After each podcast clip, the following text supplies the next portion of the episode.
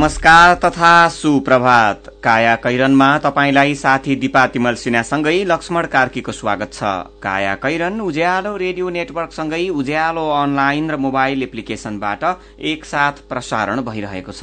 आज दुई हजार पचहत्तर साल वैशाख दुई गते आइतबार सन् दुई हजार अठारको अप्रेल पन्ध्र तारीक वैशाख कृष्ण पक्षको चतुर्दशी तिथि।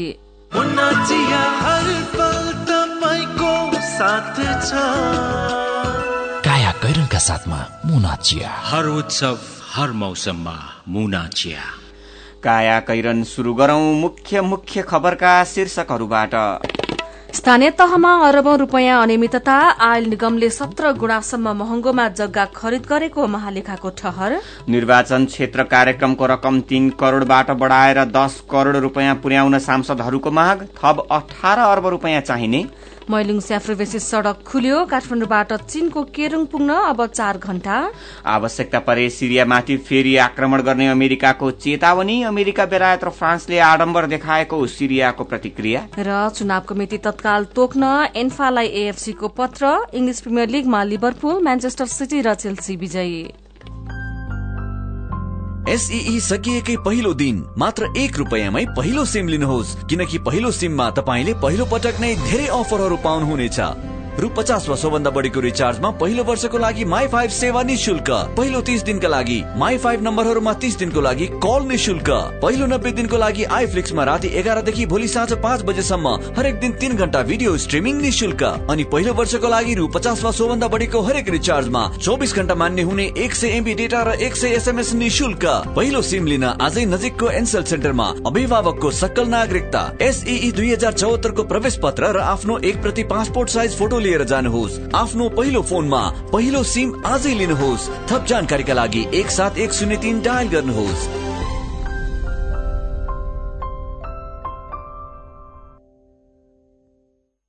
बनाऊ गाउँ सहर। झिलिमिली झिलिमिली एलइडी बल्ब दुई वर्षको वारेन्टीका साथ चौधवटा साधारण चिम बाल्नुभन्दा एउटा दिव्य एलइडी बल्ब बाल्नुमै बुद्धिमानी। दिव्य एलइडी बल्ब उज्यालोमा छ दम खर्च पनि कम। दिव्य एलइडी बल्ब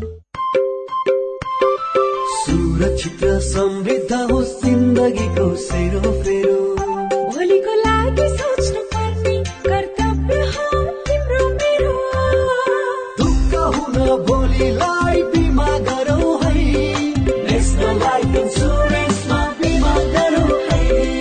विगत तीस वर्षदेखि सञ्चालनरत नेपालकै पहिलो अग्रणी जीवन बिमा कम्पनी नेपाल सरकारको पूर्ण स्वामित्व रहेको राष्ट्रिय वाणिज्य ब्याङ्क प्रवर्धक रहेको national life insurance company Lazimpat Kathmandu. Cement गुणस्तरमा उच्च एक पटकको प्रयोग पुस्तौँ पुस्ता ढुक्का। हेटौडा सिमेन्ट उद्योगबाट उत्पादित उच्च गुणस्तरको ओपिसी शक्ति ब्रान्डको सिमेन्ट प्रयोग गरी ढुक्क हौ। सम्पर्क हेटौडा सिमेन्ट उद्योग लिमिटेड हेटौडा फोन नम्बर शून्य सन्ताउन्न चार बाह्र पाँच सय पन्चानब्बे। बचतको सुरक्षा र आकर्षक ब्याज दर नेपाल ब्याङ्क नै विश्वासिलो गाउँ सहर। के के सुविधा छन् त नेपाल बैङ्कमा? साढे दस प्रतिशत सम्मको ब्याज दर सहित विभिन्न मुद्दती निक्षेप सेवा। युवा महिला ज्येष्ठ नागरिक सन्तति र कर्मचारी बचत खाताहरू। औद्योगिक व्यावसायिक कृषि तथा व्यक्तिगत कर्जाहरू। सेयर भर्न सी आस्वा सुविधा। देश विदेशमा पैसा पठाउन र प्राप्त गर्न एनबिएल रेमिट। लकर सेवा mobile banking internet banking e सेवा जस्ता धेरै आधुनिक सुरक्षित र भरपर्दो ब्याङ्किङ सेवा सुविधा पनि छन् नि। ल है अब हामी सबैजना अलमल नगरी नेपाल ब्याङ्कमै जाउँ। अत्याधुनिक सुविधाहरूको साथमा नेपाल ब्याङ्क लिमिटेड नेपालको पहिलो ब्याङ्क नेपाल ब्याङ्क नै विश्वासिलो गाउँ सहर काया कैरनमा अब खबरको सिलसिला स्थानीय तहमा अरबौं रूपियाँ अनियमितता भएको भेटिएको छ। रामेछापको दोरम्बा बाजुराको गौमुख गाउँपालिका भरतपुर महानगरपालिका लगायत स्थानीय तहले बिल भरपाई बिनै बाइस करोड़ बयासी लाख रूपियाँ मनपरी ढंगले भुक्तानी गरेका छन्। ती तहका पदाधिकारीले आर्थिक प्रशासन नियमावलीको धज्जी उडाउँदै विभिन्न व्यक्ति र फर्मलाई रकम निकासा दिएका हुन्। यस्तै जिल्ला समन्वय समितिहरू काठमाडौँ संखुवासभा काभ्रे पलाञ्चोक डोल्पाले पनि बिल भरपाई बेगर पाँच करोड़ नौ लाख रूपियाँ भुक्तानी दिएको महालेखा परीक्षकको प्रतिवेदनमा समेटिएको छ। सिंहदरबारको अधिकार गाउँ गाउँ पुर्याउन स्थानीय तहलाई अधिकार सम्पन्न बनाए पनि आर्थिक अराजकता बढ्दै गएको देखिएको हो। विभिन्न स्थानीय तहमा अर्बौं रूपियाँ हिनामिना भएको तथ्य महालेखाको पचपन्नौ वार्षिक प्रतिवेदनमा उल्लेख छ। आर्थिक अनुशासन मिचेर भुक्तानी दिइएको रकम सम्बन्धित अधिकारीबाट असुल्न र दोषीलाई विभागीय कारवाही गर्न महालेखाले सरकारलाई निर्देशन दिएको छ। महालेखाले सत्तरी करोड़ रूपियाँ सम्बन्धित अधिकारीबाट असुल्न निर्देशन दिएको हो। त्यस्तै विभिन्न स्थानीय तहले सात अर्ब सत्तालिस करोड़ रूपियाँ अनियमित ढंगले खर्च गरेको प्रतिवेदनमा उल्लेख गरिएको छ। विभिन्न तहको गरी चौध अर्ब पच्चीस करोड़ रूपियाँ बेरुजु देखिएको पनि महालेखा परीक्षकको प्रतिवेदनमा उल्लेख गरिएको छ। महालेखा परीक्षकको कार्यालयले नेपाल आयल निगमको जग्गा खरिदमा अनियमितता भएको पुष्टि गरेको छ। महालेखाले गएको बिहिबार राष्ट्रपति विद्यादेवी भण्डारीलाई बुझाएको प्रतिवेदनमा निगमबाट गएको वर्ष पेट्रोलियम पदार्थ भण्डारणका लागि जग्गा खरिद गर्दा प्रचलित कानून उल्लंघन गर्नुका साथै आर्थिक नियमन समेत आर्थिक नियम समेत मिचिएको निष्कर्ष निकालेको हो। सार्वजनिक निकायले कुनै खरिदको काम गर्दा स्थानीय बजारमा प्रचलित दर भावका आधारमा लागत अनुमान तयार गरी प्रतिस्पर्धात्मक तरिकाले खरिदको कार्यवाही अगाडि बढ़ाउनु पर्नेमा प्रतिवेदन सार्वजनिक गर्न आयोजित कार्यक्रममा महालेखा परीक्षक टंकमणि शर्माले भन्नुभयो लागत अनुमान स्वीकृत गरी बोलपत्र प्रकाशित नगरी मालपोत कार्यालयको मूल्याङ्कन र चलन चल्तीको मूल्य उल्लेख गरी भुक्तानी गरेको देखियो। नियम अनुसार बीस लाख रूपियाँ भन्दा बढ़ीको खरिद प्रक्रियालाई संचालक समितिले निर्णय गर्नुपर्नेमा त्यो अधिकार समेत निगमले कार्यकारी निर्देशकलाई हस्तान्तरण गरेको थियो। निगमले झापामा प्रति कठा तेह्र लाख एकाउन्न हजार सर्लाहीमा नौ लाख एकसठी हजार चितवनमा पन्ध्र लाख पचासी हजार र रूपन्देहीमा दस लाख त्रियानब्बे हजार रूपियाँका दरले खरिद गरी चार जग्गा व्यापारीलाई एक अर्ब छयानब्बे करोड़ रूपियाँ भुक्तानी गरेको थियो। बजार मूल्यभन्दा अत्यधिक महँगो दरमा जग्गा खरिद भएको छ। मालपोत कार्यालयको मूल्याङ्कन भन्दा सत्र गुणासम्म महँगो छ। संचालक समितिले निर्णय गर्नुपर्नेमा कार्यकारी निर्देशकलाई हस्तान्तरण जग्गा धनीबाट निगमको नाममा जग्गा पास व्यापारीको खातामा भुक्तानी अरूले देख्ने अख्तियारले नदेख्ने आयल निगम जग्गा खरिदमा अनियमितता महालेखाले भनेको छ। आजको कान्तिपुर दैनिकले यो खबर छापेको छ। यसैबीच निर्वाचन क्षेत्र पूर्वाधार विशेष कार्यक्रमको नाममा प्रति सांसद खर्च गर्न पाउने रकम तीन करोड़बाट बढ़ाएर दस करोड़ पुर्याउन सांसदहरूले सरकारसँग माग गरेका छन्। उनीहरूले कार्यक्रम अन्तर्गत यसअघि छुट्याइएको जम्मा दस अर्ब बीस करोड़ रकम बढ़ाएर अठार अर्ब पुर्याउन दबाव दिएका हुन्। सरकारले अघिल्लो सांसद संसद अन्तर्गत प्रत्येक दुई सय चालिस निर्वाचन क्षेत्रमा तीन करोड़का दरले निर्वाचन क्षेत्र पूर्वाधार विशेष कार्यक्रमको नाममा सात अर्ब बीस करोड़ रूपियाँ विनियोजन गरेको थियो। यसबाहेक प्रत्येक सांसदले निर्वाचन क्षेत्र विकास कार्यक्रमको नाममा पचास लाख रूपियाँ खर्च गर्न पाउने गरी छ सय एक जनाका लागि तीन अर्ब पचास लाख रूपियाँ पनि छुट्याइएको थियो। अहिले सांसदहरूले भने अनुसार निर्वाचन क्षेत्र पूर्वाधार विशेष कार्यक्रमको बजेट बढ़ाए पनि संघीय संसदमा कायम एक सय पैंसठी क्षेत्रका लागि सोह्र अर्ब पचास करोड़ रूपियाँ छुट्याउनु पर्ने हुन्छ। प्रत्येक सांसदले पचास लाखका दरले खर्च गर्न पाउने गरी राखिएको निर्वाचन क्षेत्र विकास कार्यक्रमलाई पनि निरन्तरता दिए प्रत्यक्ष र समानुपातिक गरी प्रतिनिधि सभाका दुई सय पचहत्तर सांसदका नाममा एक अर्ब सडतिस करोड़ पचास लाख रकम छुट्याउनु पर्ने हुन्छ। चालू आर्थिक वर्षमा खर्च गर्ने गरी निर्वाचन क्षेत्र विकासका नाममा सरकारले विनियोजन गरेको दस अर्ब भन्दा बढ़ी रकम आफूहरूको समेत जकत्तमा कार्यान्वयन हुनुपर्ने माग समेत नवनिर्वाचित सांसदहरूको छ। तर पूर्व सांसदहरूले भने आफूहरूले पास गरेको प्रक्रियामा गइसकेको कार्यक्रम आफूहरूले नै खर्च गर्न पाउनुपर्ने बताउँदै आएका छन्। झण्डै दुई दर्जन बहालवाला सांसदले खर्च आफूहरूले गर्न पाउनुपर्ने भनेर दबाव दिइरहेका छन्। सांसदले मागे दस दस करोड़ शीर्षकमा नयाँ पत्रिका दैनिकले खबर लेखेको छ। बहुप्रतीक्षित मैलुङ स्याफ्रू सड़क निर्माण सम्पन्न भएको छ। नेपाली सेनाले बनाइरहेको सत्र किलोमिटर लामो ट्र्याक खुलेसँगै यो सड़क काठमाण्डुलाई चीनसँग जोड्ने सबैभन्दा छोटो मार्ग भएको छ। दादिङको गल्छीबाट त्रिशुली बेत्रावती मैलुङ स्याफ्रूबेसी हुँदै रसुवागढ़ी पुग्ने सड़क हो यो। यस सड़कलाई दक्षिण एसिया जोड्ने लाइफ लाइनका रूपमा समेत लिइएको छ। गल्छी बेत्रावती मैलुङ स्याफ्रूबेसी रसुवागढ़ी सड़क बनेपछि उत्तर चीनको केरूङ र दक्षिण भारतको ठोरी जोडिने सबैभन्दा छोटो त्रिदेशीय सड़क हुनेछ। चीन सरकारले सन् दुई हजार बीससम्ममा सिगात्सेबाट केरूङसम्म रेल ल्याउने गरी तयारी समेत गरिरहेको छ। सेनाबाट हस्तान्तरणपछि सड़क विभागले कालोपत्रीको काम अगाडि बढ़ाउनेछ। सड़क निर्माण पूरा भएसँगै रसुवागढ़ीदेखि धादिङको गल्छीसम्मको दूरी चौरासी किलोमिटर हुनेछ। गल्छीबाट काठमाण्डुसम्मको दूरी पचास किलोमिटर छ। काठमाण्डुबाट चीनको केरूङ झण्डै अब चार घण्टामा पुग्न सकिनेछ। काया कैरनमा रिपोर्टसँगै खबरको सिलसिला बाँकी नै छ। सुन्दै गर्नुहोला। काकी नमस्कार है नमस्कार। लौ हेर यो हरिलाई। अस्ति मात्रै यसको पसलमा आग लागि भयो।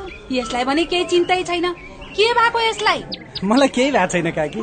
काकीलाई थाहै रहन्छ। मैले त आफ्नो लघु व्यवसायको लघु बिमा कार्यक्रम मार्फत बिमा पो गरेको छु।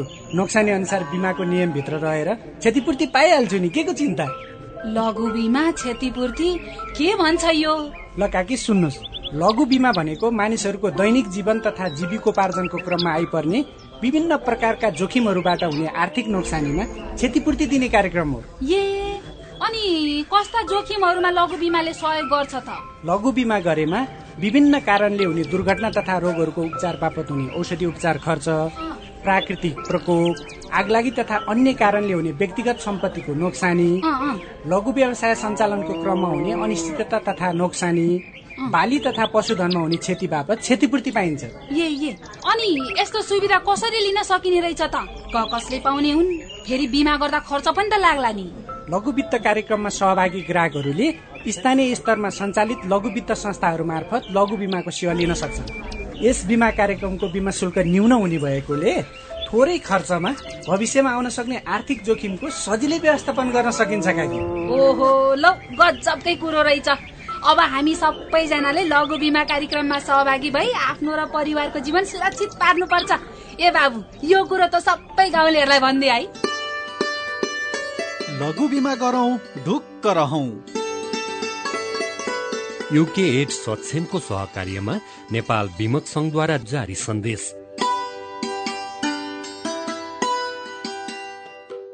हरिबहादुर पल्ला गरे तुरुराम त उसको ब्याङ्क झन्झटिलो ब्याङ्क भनेर रिसाउँदै थियो होइन? उसको ब्याङ्कले के झन्झट दिएछ। उच्च ब्याज पाउनु उसको ब्याङ्कमा सधैँ नयाँ नयाँ खाता खोल्नु पर्ने रे हो र? ए बिचरा सानोमा ब्याङ्कमा खाता खोलेको भए यो झन्झटै नपर्ने। हो त नि मेरो मोबाइलमा सम्पन्न बचत खातामा ब्याज बढेर आठ आठ प्रतिशत भएको एसएमएस आइसक्यो भने। सानीमा ब्याङ्कको कुरै अर्कै। सानीमा ब्याङ्कमा त साझेदार ब्याङ्कको सात सय भन्दा बढी एटिएमबाट प्रत्येक महिना सित्तैमा तिन पटकसम्म पैसा झिक्न सकिन्छ। No commission no tension no झन्झट। अब ध्रुवरामलाई पनि सानीमा ब्याङ्कमै खाता खोलाउनु पर्छ सानिमा ब्याङ्क सबल अनि विश्वसनीय ब्याङ्क। अनलाइन खाता खोल्नको लागि W W W dot Sanima bank dot कममा लगइन गर्नुहोस्। थप जानकारीका लागि अन्ठानब्बे शून्य एक सय उन्नाइस शून्य एक सय उन्नाइसमा सम्पर्क गर्नुहोला।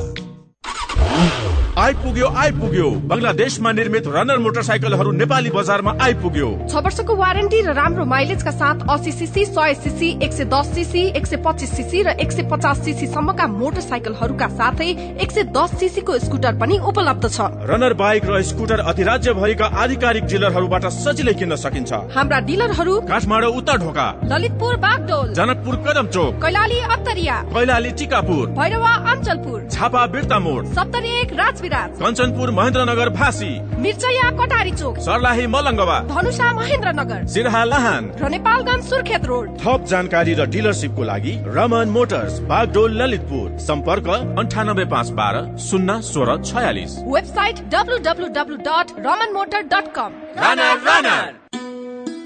शिक्षा विभाग र जनक शिक्षा सामग्री केन्द्र लिमिटेड भक्तपुरको सूचना। शैक्षिक सत्र दुई हजार पचहत्तरमा सामुदायिक विद्यालयमा पढ़ाई हुने कक्षा एकदेखि दससम्मका नेपाली र अंग्रेजी माध्यमका पाठ्य पुस्तकहरू यस केन्द्रको केन्द्रीय कार्यालय सानोठिमी तथा प्रदेश कार्यालयहरू विराटनगर जनकपुर चितवन पोखरा बुटवल नेपालगंज र धनगढ़ीबाट धमाधम बिक्री भइरहेको हुँदा केन्द्रले नियुक्त गरेका विक्रेता मार्फत खरिद गरी विद्यार्थीहरूका हात हातमा पाठ्य पुस्तक पुर्याउने व्यवस्था गरिदिनु हुन सम्बन्धित सबैमा हार्दिक अनुरोध गर्दछौ पाठ्य पुस्तक पाउन कुनै असुविधा भए केन्द्रको टेलिफोन नम्बर शून्य एक छैसठी तीस एक सय चालिसमा सम्पर्क गर्न हुन समेत अनुरोध गर्दछौ Happy New Year, Happy New Year, Happy New Year. यामा सँगै मनाऊ Happy New Year. यात्रा सफल सुखद रहोस् यामा चाहन्छ। सम्बन्ध प्रगाढ बनोस् यामा भन्दछ। स्योर स्वप्न गर्छु क्यासब्याक पाइन्छ किन्ने सक्ने जे गरे उपहार भरमा छ। नयाँ वर्ष दुई हजार पचहत्तरको आगमनसँगै तपाईँको जीवनलाई यमाहामय बनाउन। यमाहा तपाईँलाई आमन्त्रण गर्दछ। ह्याप्पी न्यू इयर बिक्री समारोहमा कार्यक्रम खरिद योजना नभएकाका लागि test ride and best ride selfie खिचाउन कन्टेस्ट खरिद योजना भएकाहरूका लागि छ स्क्रच बुक जसमा पाउनुहुनेछ रु पचास हजारसम्मको स्योर क्यास डिस्काउन्ट अनि लक टेस्ट गरी हन्ड्रेड पर्सेन्ट सम्मको cashback. After sale service gift पनि हुनेछ। साथमा तपाईँको परिवार तथा बच्चाहरूको लागि आकर्षक गिफ्ट ह्याम्पर। विस्तृत जानकारीका लागि आजदेखि दुई हजार पचहत्तर वैशाख मसान्तसम्म तपाईँको नजिकको यमहा सोरुमहरूमा सम्पर्क गर्नुहोस्। अझै अझै अझै तान्यो तान्यो। कमसे कम यो पेट घटाउन नसके पनि यो त बढाउनु पर्छ नि भाइ। यो लाउडे बन्ला र झ्याङ पाला भनेको सोल्टा त उते चिल्ले म यता रित्ते। तपाईँ लन्डन नटेकी नछोड्ने हुनुभयो नि त? त्योभन्दा अरू सपना पनि त देखेको छैन। भाग्यमा यसैको बुढा हुनु ल्याएछ के हो? पिङ्कु म तिमीलाई जसरी पनि आफ्नो बनाएर छोड्छु। नारीको शरीर किन्नुमा र उसको माया किन्नुमा धेरै फरक छ मिस्टर बिकी म भन्दिन तिमी र म सँगै हुनुपर्छ भनेर। त्याग पनि माया हो। नेपाल अधिराज्य गरी वैशाख चौधबाट प्रदर्शन हुँदैछ। ह्याप्पी डेज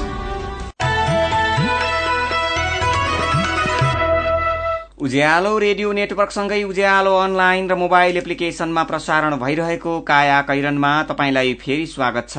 यतिन्जेल हामीले स्थानीय तहमा अर्बौं रूपियाँ अनियमितता निर्वाचन क्षेत्र कार्यक्रमको रकम तीन करोड़बाट बढ़ाएर दस करोड़ पुर्याउन सांसदहरूको माग। नेपाललाई चीन र भारतसँग जोड्ने मैलुङ स्याफ्रुबेसी सड़क खुल्यो लगायतका खबर प्रस्तुत गर्यौं। अब बाँकी खबर। निजी विद्यालयहरूले वार्षिक शुल्क बापत अभिभावकसँग वर्षेनी आठ अर्ब रूपियाँ असुल गर्दै आएका छन्। निजी विद्यालय विद्यालयहरूको छाता संगठन निजी तथा आवासीय विद्यालय अर्गनाइजेशन नेपाल प्याप्सनको तथ्याङ्क अनुसार अहिले देशभर साढे छ हजार निजी विद्यालय सञ्चालनमा छन्। ती विद्यालयमा अठार लाख बालबालिका अध्ययनरत छन्। काठमाण्डु ललितपुर र भक्तपुरका सोह्र सय निजी विद्यालयमा आठ लाख बालबालिका अध्ययन गर्छन्। काठमाण्डु उपत्यकामा सञ्चालित निजी विद्यालयहरूले नानीहरूको नयाँ भर्नाका लागि र त्यही विद्यालयमा अध्ययन गरी कक्षा उत्तीर्ण भए पनि नयाँ कक्षमा नाम लेखाउन वार्षिक शुल्क शीर्षकमा पाँच हजारदेखि सत्तरी हजार रूपियाँसम्म असुलिएको फेला परेको खबर नागरिक दैनिकले छापेको छ। नयाँ शैक्षिक सत्रका लागि विद्यार्थी भर्ना अभियान शुरू भएको छ। यस वर्ष शिक्षाको पहुँच भन्दा बाहिर रहेका तीन लाख तेह्र हजार भन्दा धेरै विद्यार्थीलाई विद्यालयमा भर्ना गर्ने दावी सहित सरकारले अभियान शुरू गरेको हो। एकातिर विद्यालय जानुपर्ने उमेरका तीन लाख तेह्र हजार भन्दा धेरै विद्यार्थी विद्यालय जान पाएका छैनन् भने विद्यालयमा भर्ना भएका विद्यार्थी पनि विद्यालय छोड्दै जाने समस्या उत्तिकै छ। विष्णु विश्वकर्माको रिपोर्ट। अब हाम्रा बालबालिका स्कुल जान्छन्। अबदेखि कुनै पनि बालबालिका विद्यालयको पहुँचभन्दा बाहिर रहने र आर्थिक अभावका कारण विषयमा पढाइ छाड्नु पर्ने बाध्यताको अन्त्य हुन्छ। प्रधानमन्त्री केपी शर्मा ओली कर्णाली प्रदेशको विकट जिल्ला मुगुबाट प्रधानमन्त्रीकै सहभागितामा भर्ना अभियानको थालनी गरेको सरकारले विद्यालय बाहिर रहेका तीन लाख तेह्र हजार बढी बालबालिकालाई यस वर्ष शिक्षाको पहुँचमा ल्याइ छाड्ने प्रतिबद्धता गरेको छ। विगतका भन्दा यस वर्षको भर्ना अभियान फरक र प्रभावकारी हुने पनि सरकारको दावी छ। शिक्षा विभागका महानिर्देशक बाबुराम पौडेल। सम्मान्य प्रधानमन्त्रीज्यूले राराको आँगनबाट सबै बाल बालिकालाई शिक्षाको अधिकार सुनिश्चित गर्न आजैबाट हामी सबैले सहजकर्ताको भूमिकामा विद्यार्थी भर्ना अभियान सुरु गर्नुपर्छ भन्ने एउटा मूल मर्म र मूल सन्देशका साथ पुरा मुलुकवासीलाई आह्वान गर्नु भएको छ। त्यसकारण यो विगतका अभियान भन्दा नितान्त फरक र यो विशेष अभियानात्मक कार्यक्रम हो यो। शिक्षा विभागका अनुसार पाँचदेखि बाह्र वर्ष उमेर समूहका तीन लाख तेह्र हजार दुई सय उनानब्बे जना बाल बालिका विद्यालय बाहिर छन्। त्यसमा पनि अहिलेसम्म विद्यालयमा पाइला नोटेकेका विद्यार्थीको संख्या अठासी हजार छ। यी बाहेक झण्डै डेढ लाख विद्यार्थी विद्यालयमा भर्ना भए पनि विषयमा पढाइ छाड्ने गरेका छन्। पढाइ छाड्ने सबैभन्दा बढी तराईका दलित र गरीब बस्तीका बालबालिका छन्। यसका पछाडि सामुदायिक विद्यालयको कमजोर पठन पाठन पद्धति र गुणस्तर जिम्मेवार रहेको शिक्षाविद रमेश प्रसाद गौतम बताउनुहुन्छ। शिक्षाको जिम्मेवारी बोक्ने मन्त्रीहरू आउँछन् उनीहरूले आफ्ना कार्यक्रमहरू राम्रो ल्याएको देखाउँछन् भाषण भिषणमा राम्रा कुराहरू गर्छन्। तर सामुदायिक विद्यालय किन खस्कियो भन्ने कुरातिर चाहिँ उनीहरूको ध्यान जाँदैन। अहिले पनि भर्ना अभियानले केही संख्या बढाउने क्वान्टिटी चाहिँ वृद्धि गर्ने क्वालिटीतिर चाहिँ कम ध्यान दिने जबसम्म क्वालिटी चाहिँ बढ्दैन सामुदायिक विद्यालयमा तबसम्म यसप्रतिको चाहिँ आकर्षण बढ्न सक्दैन। भर्ना अभियानका लागि जति नै तामझाम गरिए पनि निजी विद्यालयतर्फ विद्यार्थी र अभिभावकको आकर्षणलाई सरकारले रोक्न सकेको छैन। कमजोर व्यवस्थापन फितलो पठन पाठन र वर्षेनी खस्किदो शैक्षिक गुणस्तरका कारण धेरै विद्यार्थी सरकारी स्कूलको साटो महँगो शुल्क तिरेरै भए पनि निजी विद्यालयमै पढ्न तम्सिरहेका छन्। यसको अन्त्यका लागि अबको छ महिनामा नयाँ शिक्षा नीति लागू गर्ने सरकारको तयारी छ। फेरि शिक्षा विभागका महानिर्देशक बाबुराम पौडेल। अब हामी समतामूलक ढङ्गले शैक्षिक कार्यक्रमहरू सञ्चालन गर्छौँ। समग्र शिक्षा नीतिमा पनि अबको छ महिनाभित्र समग्र शिक्षा नीति नै परिवर्तन गर्ने हिसाबले नेपाल सरकारले शिक्षा मन्त्रालयले कमिटमेन्ट गरेको छ। त्यो भित्र यी सबै कुराहरू अघि अघि भनिएका सबै कुराहरूलाई त्यो भित्र समेट्ने ढङ्गले जान्छौँ। वर्षेनी चर्का नारा र तामझामका साथ शुरू हुने भर्ना अभियान जस्तै व्यवस्थित पठन पाठन र गुणस्तरलाई ध्यान दिने हो भने निजी विद्यालय छाडेर विद्यार्थी सामुदायिक विद्यालयमा फर्किनेछन्। तर यसका लागि सरकारले नारामा भने जस्तै शिक्षाको गुणस्तर वृद्धिका लागि काम गरेर विद्यार्थी र अभिभावकको मन जित्न आवश्यक छ। मेरो पनि भन्नु छ। शताब्दी पुरूष सत्यमोहन जोशीसँगै नेपाली कांग्रेसका नेता गगन थापा सफाई अभियानमा सरिक भएको खबर उज्यालो अनलाइनमा पढेर प्रवीण सिलवाल फेसबुकमा लेख्नुहुन्छ काम देखावटी मात्र होइन मनबाट गर्नु पर्यो गगनजी। कुरा काट्ने मौका तपाईँहरूले नै दिनुहुन्छ। यसै प्रसंगमा कमान सिंह पाखरिन ट्विटरमा लेख्नुहुन्छ माननीयज्यू एकछिन झाडो कुचो समातेर फोटो खिचाउने समाचारमा नाम चलाउने भन्दा पनि प्रत्येक हप्ताको एक दिन अनिवार्य सरसफाईमा लाग्नुपर्ने नीति बनाउनुहोस् सिराहाको सहलेश फूलबारीमा नयाँ वर्षको दिन मात्रै फुल्ने अनौठो फूल हेर्नेको घुइँचो शीर्षकको खबर उज्यालो अनलाइनमा पढेर मित्रबन्धु ढकाल फेसबुकमै लेख्नुहुन्छ हाम्रो देशमा यति महत्वपूर्ण कुरा रहेछ किन वैज्ञानिक पुष्टि गराई जैविक विविधताको प्रचार गरी पर्यटकीय लाभ उठाउने प्रयास गरिँदैन? अनि फरक प्रसंगमा डलरजान केसी नाम गरेका साथी फेसबुकमा लेख्नुहुन्छ आजभन्दा पन्ध्र वर्ष अघि नेपाल भारत सिमाना महाकाली पुल थियो। पुलको पश्चिमी कुनामा भारतको झण्डा र पूर्वी कुनामा नेपालको झण्डा फहराइएको थियो। अनि बीचमा नेपाल र भारत दुवै देशको झण्डा थियो तर अहिले त महाकाली पुल भन्दा एक सय पचास मिटर ओरै नेपालतिरको भूभागमा भारतले अशोक स्तम्भ सहितको स्वागतद्वार बनाउँदैछ। हाम्रा नेता र मीडियाकर्मी कता सुतेका छन् कुन्नी? विचारका लागि तपाईँलाई धन्यवाद। मेरो पनि भन्नु छ। साथीहरू रुबिना श्रेष्ठ र प्रकाश शर्मा मेरो पनि भन्नु छ प्रस्तुत गर्दै हुनुहुन्थ्यो। तपाईँ अहिले सुन्दै हुनुहुन्छ काया कैरन। हामीसँग खबरको सिलसिला सँगै कार्टुन पनि बाँकी नै छ। सुन्दै गर्नुहोला। खत्तम पार्यो खत्तम खत्तम के खत्तम भयो? सबैले पढे मेरो नाति चाहिँ दिनभरि मार्तोल रेन्चु पेन्चिस बोकेर हिँड्छ हेर्नुहोस्। सिप त सिक्यो नि त। तिम्रो नातिलाई सबैले प्लम्बर बाबु भन्छन्। यो वडामा धारा बाथरुम बनाउनु पर्यो भने ऊ एक नम्बरको छ। तर हातमा रेन्चु पेन्चिस मात्र भएर के अरू? प्रमाण पत्र छैन। अब त्यो पनि हुन्छ हजुरबा। हामी जस्तै विभिन्न सिप भएका तर प्रमाण पत्र नभएकाहरूले सिटिई भिटीको पाएक पर्ने सिप परीक्षण केन्द्रमा परीक्षा दिएर तह एकदेखि तह चारसम्मको मान्यता प्राप्त प्रमाण पत्र लिन पाइन्छ। ए हो र? त्यति मात्रै हो र हजुरबा। अब चाँडै नै तह पाँचदेखि तह आठसम्मको प्रमाण पत्र समेत प्राप्त गर्ने प्रणाली बन्दैछ। यसको अर्थ अब प्राविधिक तथा व्यावसायिक धारमा पनि बिए एमए र पिएचडी सम्मको योग्यता हासिल गर्न सकिनेछ। अनि मान्यता? संसारभरि पाइन्छ। मेरो नातिनीले पनि ब्युटी पार्लर सिकेर सिटिभिटीबाट प्रमाण पत्र लिएर आएकी छिन्। अनि कसले गर्दैछ यस्तो राम्रो काम? सिटिभिटी अन्तर्गत नेपाल व्यावसायिक योग्यता निर्धारण प्रणालीले।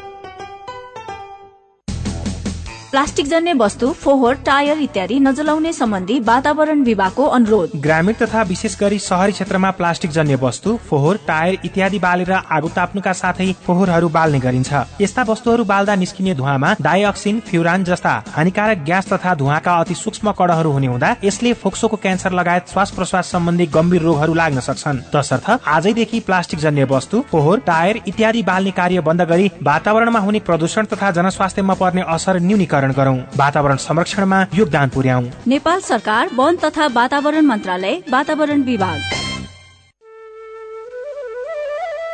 ओहो महेशजी। हिजोको कार्यक्रममा तपाईँले धारा प्रवाहका साथ बोल्नु भएको देखेर म त छक्कै परे। हिजो आज त हेर्दा पनि एकदमै प्रोफेसनल र आत्मविश्वासी देखिनुहुन्छ। यो सबै परिवर्तन त निपमा पब्लिक स्पिकिङ तालिम लिएपछि भएको हो नि। हजुर वाक शक्ति व्यक्तित्व तथा क्षमता विकास गरी विभिन्न क्षेत्रमा सफल हुनका लागि एकदमै उपयोगी पब्लिक स्पिकिङ तालिममा सहभागी हौ। सम्पर्क? Nepal entrepreneurship education foundation NEEF Bagbazar Kathmandu. Phone number बयालिस अडतिस पाँच सय पैतालिस four two three eight five four five Everest bank रहेको बिल्डिङको थर्ड फ्लोर साथै एसई दिएका विद्यार्थीहरूका लागि विशेष कोर्सको व्यवस्था छ सीधा कुरा प्रश्न विचार। काठमाडौँमा नब्बे मेगाहर्ज उज्यालो रेडियो नेटवर्क मार्फत देशभरिका विभिन्न एफएम स्टेशन तथा उज्यालो अनलाइन र मोबाइल एप्लिकेशनमा प्रसारण भइरहेको काया कैरनमा तपाईंलाई फेरि स्वागत छ। अब विदेशको खबर। अमेरिकाले आवश्यक परेमा सिरियामाथि फेरि आक्रमण गर्ने जनाएको छ। अमेरिकाले रासायनिक हतियारको प्रयोग निश्चित पार्न फेरि पनि आवश्यकता परे आक्रमण गर्ने जनाएको हो।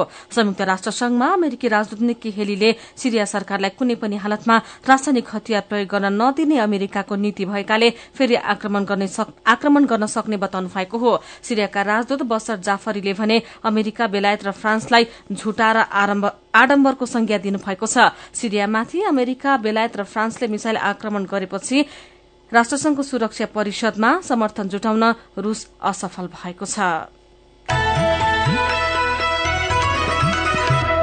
अब केही खेल खबर एसियाली फुटबल महासंघ एएफसीले स्थगित गरिएको चुनावी अधिवेशन तत्काल तोक्न अखिल नेपाल फुटबल संघ एन्फालाई निर्देशन दिएको छ। एसियाली फुटबलको सर्वोच्च संस्था एएफसीले एन्फालाई पत्राचार गर्दै एएफसीले एन्फाको चुनावी अधिवेशनको विकसित घटनाक्रमलाई नजिकबाट निहालिरहेको र अब छिट्टै चुनावको मिति एन्फाले तोक्ने आशा गरेको जनाएको हो। इङ्ग्लिस प्रिमियर लिग फुटबलमा लिभरपुल म्यान्चेस्टर सिटी र चेल्सी विजय भएका छन्। लिभरपुलले बनमाउथलाई तीन शून्यले हराएको हो। लिभरपुलको जितमा माने सलाह र फिरिमिनोले गोल गरे त्यस्तै म्यान्चेस्टर सिटीले टोटनह्यामलाई तीन एकले हराएको छ। सिटीलाई उपाधिको नजिकै पुर्याउन जिसस गुन्डुगान स्टर्लिङले गोल गरे। अब एक खेल जिते सिटीले यस सिजनको प्रिमियर लिगको उपाधि जित्नेछ। प्रतियोगितामा चेल्सीले साउथ ह्याम्पटनलाई तीन दुईले हराएको छ। अन्तिम बीस मिनटमा तीन गोल गर्दै चेल्सीले रोमाञ्चक जित हात पारेको हो। चेल्सीलाई जिताउन ओलिभर लिराउडले दुई र इडेन हजारले गोल गरे। यसैबीच बार्सिलोनाले स्पेनिस लालिगा फुटबलमा धेरै खेलसम्म अपराजित हुने टीमको कीर्तिमान बनाएको छ। यसैबीच खेलकै अर्को प्रसंगमा आइपीएल क्रिकेटमा सनराइजर्स हैदराबादले कोलकाता नाइट राइडर्सलाई पाँच विकेटले हराएको छ। गैरातीको खेलमा एक रनको लक्ष्य हैदराबादले उन्नाइस ओभरमा पाँच विकेट गुमाएर भेटाएको हो। उसलाई जिताउन केन विलियमसनले पचास रन बनाए। कोलकाताले बीस ओभरमा आठ विकेट गुमाएर एक रन बनाएको थियो। हिजोको पहिलो खेलमा दिल्ली डे डेभिल्सले मुम्बई इण्डियन्सलाई सात विकेटले हराएको छ। प्रतियोगितामा आज बेंगलोर र राजस्थान दिउँसो सभा चार बजेपछि खेल्नेछन् भने राति सभा चार बजेपछि शुरू हुने अर्को खेलमा चेन्नई र पञ्जाब खेल्नेछन्।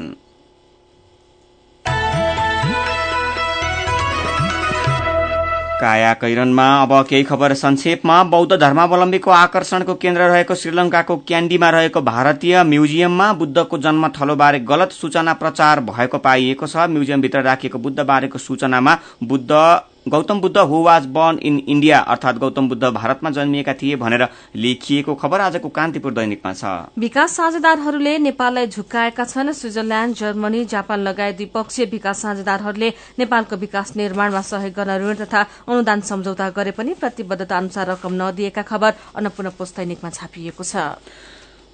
प्रथम राष्ट्रिय आर्थिक गणना दुई हजार पचहत्तर शुरू भएको छ। आर्थिक गणनाको औपचारिक थालनी गर्दै अर्थमन्त्री युवराज खतिवड़ाले गुणस्तरीय तथ्याङ्क भावी योजना प्रक्रिया तथा दिगो विकासका लक्ष्य हासिल गर्न महत्वपूर्ण हुने बताउनु भएको छ। वैदेशिक रोजगारीमा गएका नेपाली कामदार मध्ये पछिल्लो नौ महिनामा छ सय सातको ज्यान गएको छ। सबैभन्दा बढ़ी मलेसियामा दुई सय नौ जनाको ज्यान गएको छ। यसैबीच त्रिभुवन अन्तर्राष्ट्रिय विमानस्थलबाट अहिले दैनिक दुईदेखि तीन सब आउने गरेको खबर अन्नपूर्ण पोस्ट दैनिकमा छापिएको छ। वायु प्रदूषणको प्रमुख कारक सवारी प्रदूषण भएको रिपोर्ट सार्वजनिक भएपछि प्रदूषण नियन्त्रणमा कडाई गर्न थालिएको छ। अब वर्कसपले सवारी साधन मर्मत सम्भार गरेपछि प्रदूषण मापदण्ड जाँच गर्न अनिवार्य रूपमा मेसिन राख्नुपर्ने कानूनी व्यवस्था गरिएको हो। काया कैरनमा अब पालो उखानको। जहाँ फल पाक्छ वही चरी नाच्छ उज्यालो रेडियो नेटवर्कबाट प्रसारण भइरहेको काया कैरन सक्नु अघि मुख्य मुख्य खबर फेरि एकपटक। स्थानीय तहमा अरबौं रूपियाँ अनियमितता आयल निगमले सत्र गुणासम्म महँगोमा जग्गा खरिद गरेको महालेखाको ठहर। निर्वाचन क्षेत्र कार्यक्रमको रकम तीन करोड़बाट बढ़ाएर दस करोड़ पुर्याउन सांसदहरूको माग थप अठार अर्ब रूपियाँ चाहिने। मैलिङ स्याप्रेबेसी सड़क खुल्यो। काठमाडौँबाट चीनको केरुङ अब चार घण्टामा पुगिने। आवश्यकता परे सिरियामाथि फेरि आक्रमण गर्ने अमेरिकाको चेतावनी। अमेरिका बेलायत र फ्रान्सले आडम्बर देखाएको सिरियाको टिप्पणी। र चुनावको मिति तत्काल तोक्न एन्फालाई एएफसीको पत्र। इङ्ग्लिस प्रिमियर लिगमा लिभरपुल म्यान्चेस्टर सिटी र चेल्सी विजयी। अब कार्टुन आजको अन्नपूर्ण पोस्ट दैनिकमा राजेश केसीले बनाएको कार्टुन हामीले लिएका छौं। यसले प्रधानमन्त्री केपी ओलीका भाषण र भाषणका क्रममा उहाँले प्रयोग गर्ने सन्दर्भहरूलाई व्यङ्ग्य गरेको छ। रारातालमा हिजो प्रधानमन्त्री ओलीले समृद्धिको सपना सहितको भाषण गर्नुभएको थियो। त्यसकै छेको पारेर यो कार्टुन पनि बनाइएको छ। यहाँ रारातालमा डुङ्गामा बसेर केही व्यक्तिहरू घुमिरहेका छन्। अलि परपट्टि प्रधानमन्त्री ओली जस्ता देखिने एकजना व्यक्ति पनि डुङ्गामा चढेका छन्। हातमा चाहिँ माइक लिएका छन्। अगाडिपट्टि नेपालको राष्ट्रिय झण्डा राखिएको छ। तर त्यो डुङ्गा चाहिँ सबै कागजको बनेको देखिन्छ। उखान टुक्का उखान टुक्का उखान टुक्का लेखेको कागजले डुङ्गा बनाइएको छ अनि यो देखेपछि परपट्टि साँच्चीको डुङ्गामा बसेर रारामा घुमिरहेका मान्छेहरू चाहिँ भन्दैछन् लौ उहाँको भाषणकै जहाज बनाइदिएछन् त। आजको काया कैरन सकिएको छ। काया कैरन सुन्नु भएकोमा तपाईँलाई धन्यवाद। उज्यालो रेडियो नेटवर्कमा केही बेरपछि प्रसारण हुन्छ। बिहानी रेडियो पत्रिका उज्यालो फल्चा काया कैरनबाट प्राविधिक साथी मनोज विष्टसँगै दिपा तिमल सिन्हा र लक्ष्मण कार्की विदा हुन्छौ। उज्यालोको मोबाइल एप्लिकेशन र उज्यालो अनलाइन डट कममा ताजा खबर पढ्दै र सुन्दै गर्नुहोला। नमस्कार।